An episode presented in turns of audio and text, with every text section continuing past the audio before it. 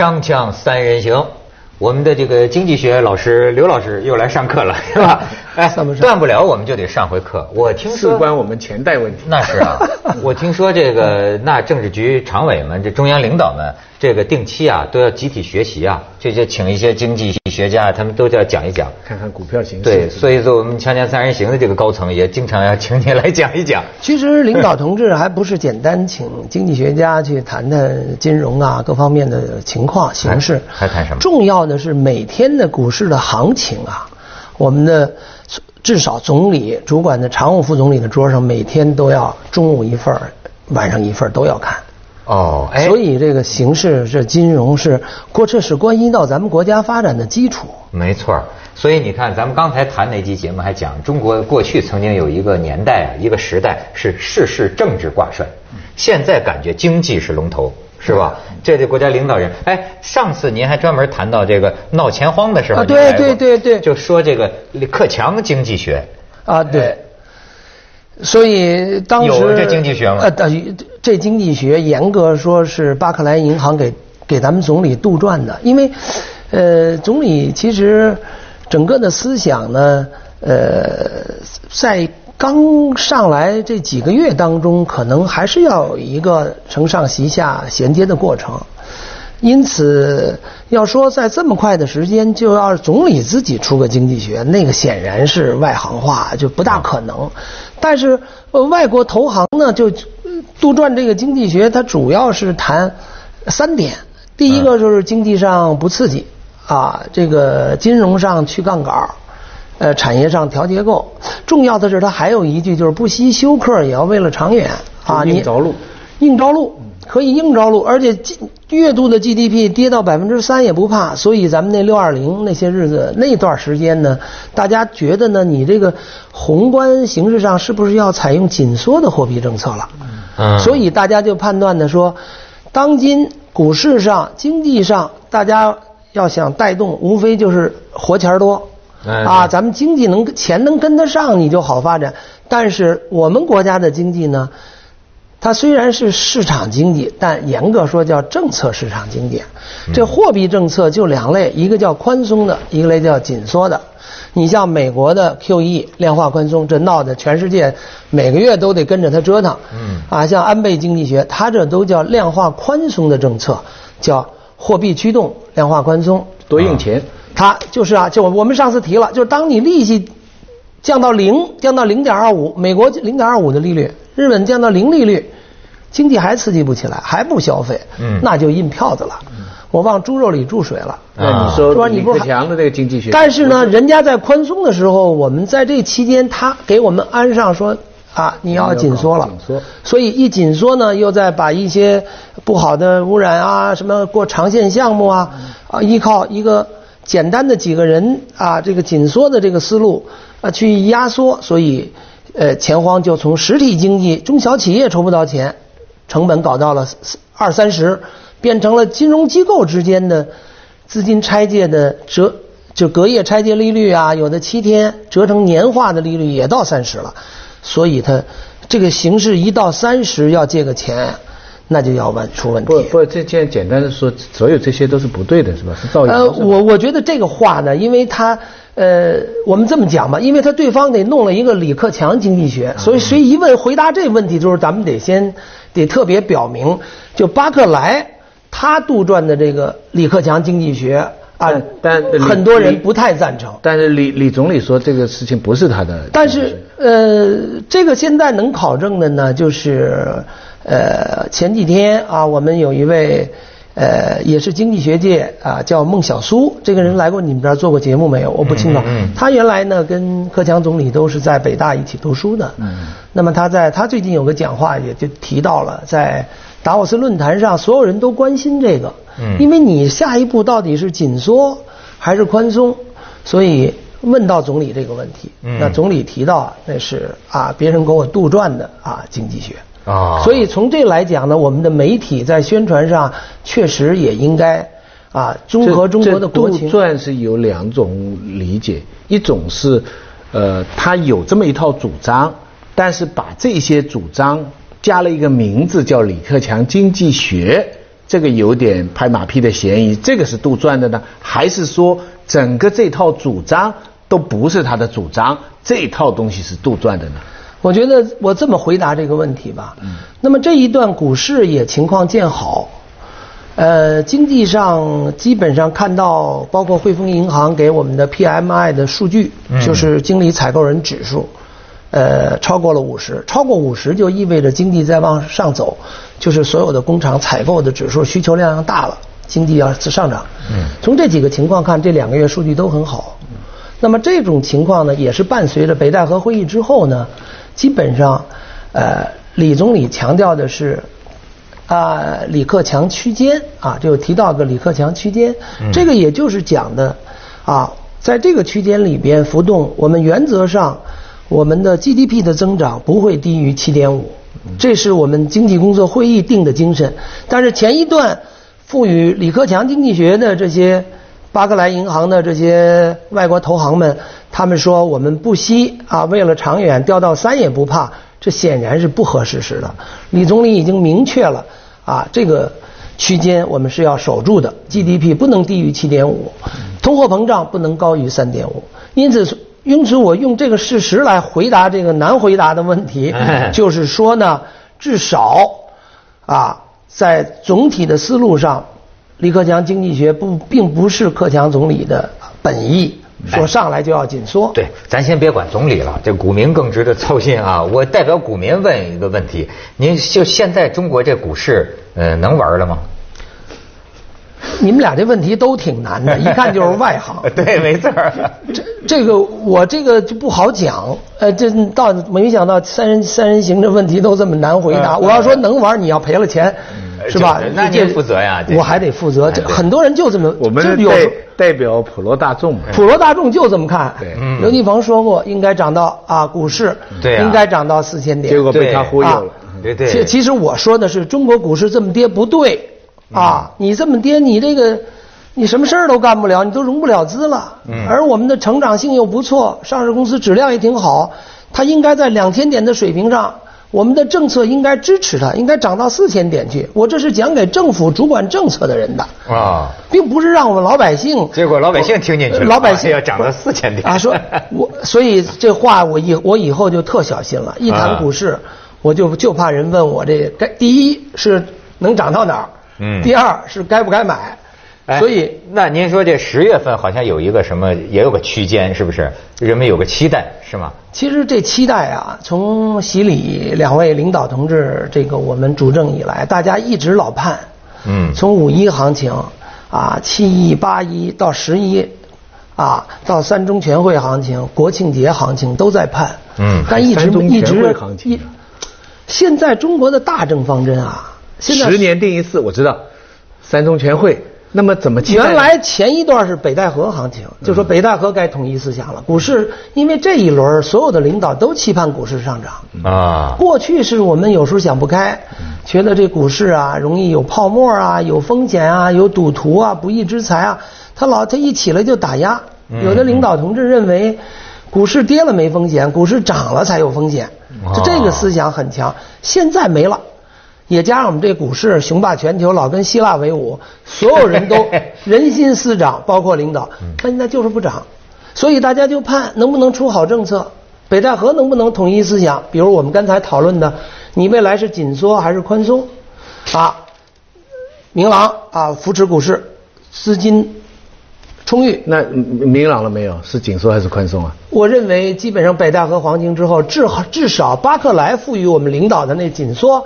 的那个经济学，现在看来没了。听他都都都花都游花园的，你哪里听得清楚啊？不是，那我就是那那你要这么讲，我就只好说了，就巴克莱赋予我们那克强经济学，我们现在不提它了。嗯。所以我们现在股市开始涨了。嗯，开始涨了。呃，可以买了。因为因为那因为所有人感觉那会儿要紧缩，现在至少我们要守住一个区间，我们不能低于这个水平。不能因为不能休克，不能再休克了，因为中国股民已经够苦的了。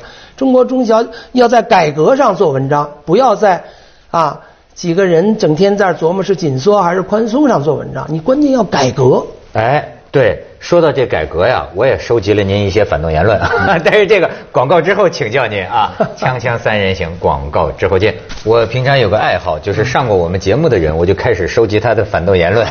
刘老师，你看啊，刘老师有时候说话也很猛啊，就是说，资本市场以创业板为代表的腐败已经达到了登峰造极的程度。那么是什么呢？你看。这都是刘老师说的这原话啊，我这抄下来的，说是三百个企业，我们花了两千一百亿的资金，我们本来是一个亿给一个企业，我们要两千个企业可以上市，可是我们花了这么多的钱，只有三百多个企业上市。这个期间，如果市场没有这种公平和效率，股民的利益得不到保护，面临的只有一步一步的蚕食啊。这个他说这意思啊，他们还没打出来，就是说，与此同时啊。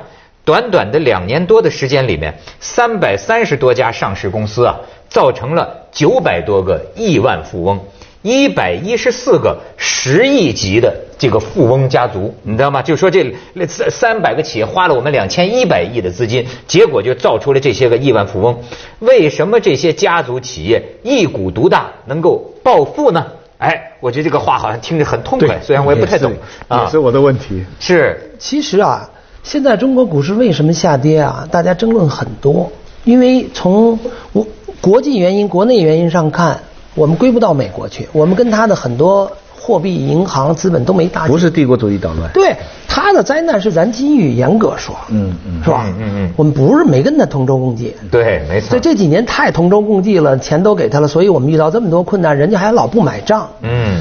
第二个呢，就是国内的这个经济原因啊，宏观经济上原则上我们就是再差，我们都是百分之七点八、七点六的增长，上市公司质量也不错。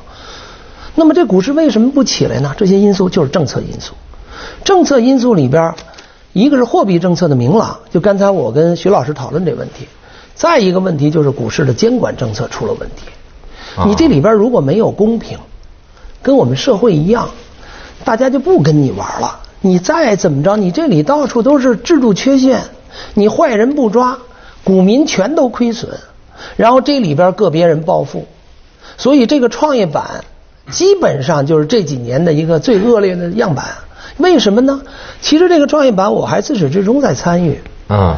这个过程当中，我们我们我们本来想啊，不是，那没有 没有，一到腐败的时候轮不着我。有很多是有关经济的一些法规的讨论的制定啊，对不对？对，就是说当时我们要不要开这个创业板？我们是等于是这个先开了中小板，对，然后就开了创业板。这个整个的旗帜是打着为中小企业服务。对，因为当时深圳呐，最早想抢香港创业板之后。他也想开创业板，他又想保留主板，所以上届政府就把他的主板停了。那你弄创业板吧，可是创业板大家有争议，所以他就遇上创业板不成，欲恢复主板又不能，很困难的情况下，深交所就利用为中小企业服务。当时发改委出了个中小企业促进法，说中小企业融资难，嗯，所以他就一步从中小板开始。后来发展到创业板，要为中小企业融资服务。所以我们当时开这个板呢，有些同志有疑义，说怕它冲击主板市场。当时就说这些小企业啊，平均股本只有九千万，很小。嗯。我们那几个银行都三千、两千多亿的股本，那这是小企业嘛？嗯。所以给他们个五千万就能启动创业激情。嗯。你想这民营企业五千万就是钱啊。啊。结果呢？就把它开了，开了之后，他们每一个上市报的呢，最多的募股资金运用敞开了报啊，现在也就两个多亿。嗯。但是他们每一个企业拿到了七个多亿，前两百家企业啊，这个发行价格都三十多块，然后是市盈率七十二倍，这在人类史上这一定是大丑闻啊！就是说，你这个市盈率这概念，你们俩都应该有吧？嗯。就是说。你买股票，你你两块钱买的啊，每年如果分一块钱，这就是两倍市盈率。嗯，十块钱买的，每年分一块钱，那就是十倍市盈率，这就是市盈率。它这得七十二倍，七十二年，就这种是，如果一个企业可以，十个企业也行，要两百个企业平均是这数，就出问题了。什么问题呢？就是说我们有这么多的企业在那儿把上市吧，但是我们的监管部门总有几个人在那儿把关。啊，你每次只能开进小门了，明明几百个企业在外边进不来，嗯他每次一开小门放进俩来，然后搞市场化询价，还要市场化。下边面对一大堆男人，啊，上边摆俩女的上来，嗯大家也顾，而且很多人这儿还有几个托市的，券商直投啊，这个好托，大家都是甭管他是病女、妓女还是残女，进了门的都发，进了门全是高价。哎呀，所以谁在那儿？他说呢，让你市场化询价，但谁把门呢？我们监管部门。因此这就出现了一个问题。那他会利利益会回馈到那个监管部门？现那现在谁也不能这问题没有人敢回答。对特别是在你们这儿。对，不能传播所以谣言啊，不能传播谣言。但是这里边，当很多企业就是宁可花多少钱，他也要上市啊，一上市就亿万富翁啊，准就是入嘛这就是就是我说的那个现象就出现了，就这边二级国产股民赔的倍儿惨，那边造就这么多的富翁，亿万富翁，而且我看你还提到他还没有效率啊。而且你是不是还提到一个很危险的情况？说今年十月份，A 股将要迎来创业板第一批上市公司的大飞解禁潮。啊，这这个文章是前前年发的，啊前年了嗨去年啊，去年是哪年的材料去年去年啊十月份，去年去年去因为这大飞啊，到三年就减持。这里边最重要的是在哪儿呢？一个是圈钱，是上市公司，他拿走七个多亿是在公司里，但是我们这批的企业啊，它都是家族企业，一股独大，夫妻兄弟父子比比皆是啊。上市前这个第一大股东持股百分之五都是商家，不是官员啊，都是商家。这都是这都是民营私营企业、家族企业一股独大来了。啊，这个上市之后也在百分之四十多，他们这个这个家族一股独大呢，它一个是这董事会的治理结构啊，他聘个独立董事，他们家聘的，你没有治理结构，就是你们咱们节目老谈这个制衡机制，嗯。社会如此，公司也是一样，对。公司就是社会，社会也政国家也往往也是也也是一个公司的制约机构美国就是一大公司嘛。大公司。啊，嗯，所以在这种情况下，那治理结构如果是被他控制住，什么时候出小好消息、坏消息，这在会计上啊，什么时候并购重组，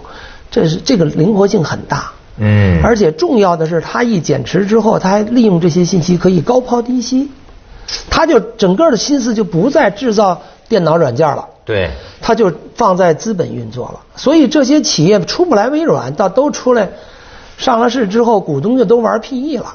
对对，所以，因此在这种情况下呢，它给今后二级市场这些股民得在二级市场买股票啊。可是二级市场你买的股票都是几十块钱一股了，他们这都是几毛一钱一股评估上来，然后啊拥有的这么多股权，它跟你这三十几块钱、四十块钱同样的价格，所以你现在上一个如果是这种体制，它二级市场的减持就可以在个人在套现，所以就出现高管辞职也要减持。你说这些人挣钱怎么挣得这么不公平呢？对啊，听听来听去，我才明白现在为什么有志气的、有野心的美女，最大的心愿就是找上市集团主席。是 啊这极品了。以前是什么搞科学家，嗯找领导干部，还找名人，现在不是上市集团主席。而且听下来，是不是我的外行听来是不是这样？就是说进去上市的集团都赚了钱了，但是股民没赚到钱，是不是这样？现在是这样啊，它是两个环节，一个是这个跟这个上市的企业相关的，嗯，他自己要有一个公司去上市，嗯，我们现在说的这个七个多亿，这前两百家圈钱，它是指的这个公司。啊，它有一亿股，它再发三千万股，每股三十二块钱。嗯，它那折股是几毛钱评估，一块钱一股折的，你得花三十块钱买它一股。嗯，这三十二块钱啊，一块钱进了股本，和它那一块钱一股的是啊平等的。那三十一块钱就进了资本公积金，资本公积金一进去就按照大股东持有的股份比例，合理合法的，比如我占五十，哎，咱们这个是这是这个三十一块钱里边，我就拿走十六块，嗯，就归我了，合理合法，这叫合法的剥夺。所以在这种情况下呢，那么这是上市公司圈到了七个亿，但是上市公司它的那个股份这儿发行到三十二块钱，也把他那一块钱一股也带到了三十二了。嗯他那股东还在这儿卖钱，所以这个上市的这个股东不也赚了钱了吗？上市的最大技巧就是公司在这儿圈钱，然后大股东玩资本运作。嗯，他在那儿卖股赚钱，他赚的不是这公司卖计算机呀、卖什么电脑的钱，嗯而是他在那儿卖股票。高价的时候他可以卖出去，低的时候他还可以买，因为谁能掌握这个节奏呢？他能掌握。那么那么这套规则，所有做生意的人都会做，那那他们这个竞争是不是公平的？所以在这个过程，大家就要打破脑袋也要去上市。资不惜那么成本水管门的监督人员在这里，那在这里边呢，就出。现了责权利的不退制，就是我们证监会本来是是监管的，嗯啊，但是把主要的精力都放到审批上了，嗯所以你是一个审批的部门，就跟我们讲一样，你本来是警察，你是抓坏人的。你要抓交易所的问题，像光大的乌龙指啊，嗯公司有问题，交易所你要检查。啊，你这个上市公司有问题啊，你中介机构造假，你要干这个。但是现在呢，他又在管审批，出了问题之后都是你弄出来的呀。他还有个发审委，发审委是他选的。原来这发审委就是各行各业咱这名人。嗯在美国就是文涛这样的，啊，还有徐老师这样的，你们可以我们去啊？嗯，不是，他有的是包括独立董事，他有的是，当然也有一些就呃专业人士、会计师，在那个地方呢，他帮助把关啊。但是我们这个地方呢，就是要七比四票啊，你要七个人当中有四个人投你赞成票，你就能上了。那问题是这个过程当中，这儿就成一关键环节了。嗯所以很多人谁是发审委就打听消息，要去要去拉拢关系啊。啊所以就怕他们腐败。原来是三年一换，后来就改成一年一换。如果他但是一年一换，发现问题更严重，嗯因为一年就到期了，咱得对他有权马上捞啊用那那就赶快点吧。对所以这个，但是他批了以后发生问题，他又不负责，谁在负责呢？还是股民承担风险。接着为您播出这个西安楼观文明启示录或者大家说的腐败问题，在这里面一旦发生，现在股民我不跟你玩了，你不改我不买。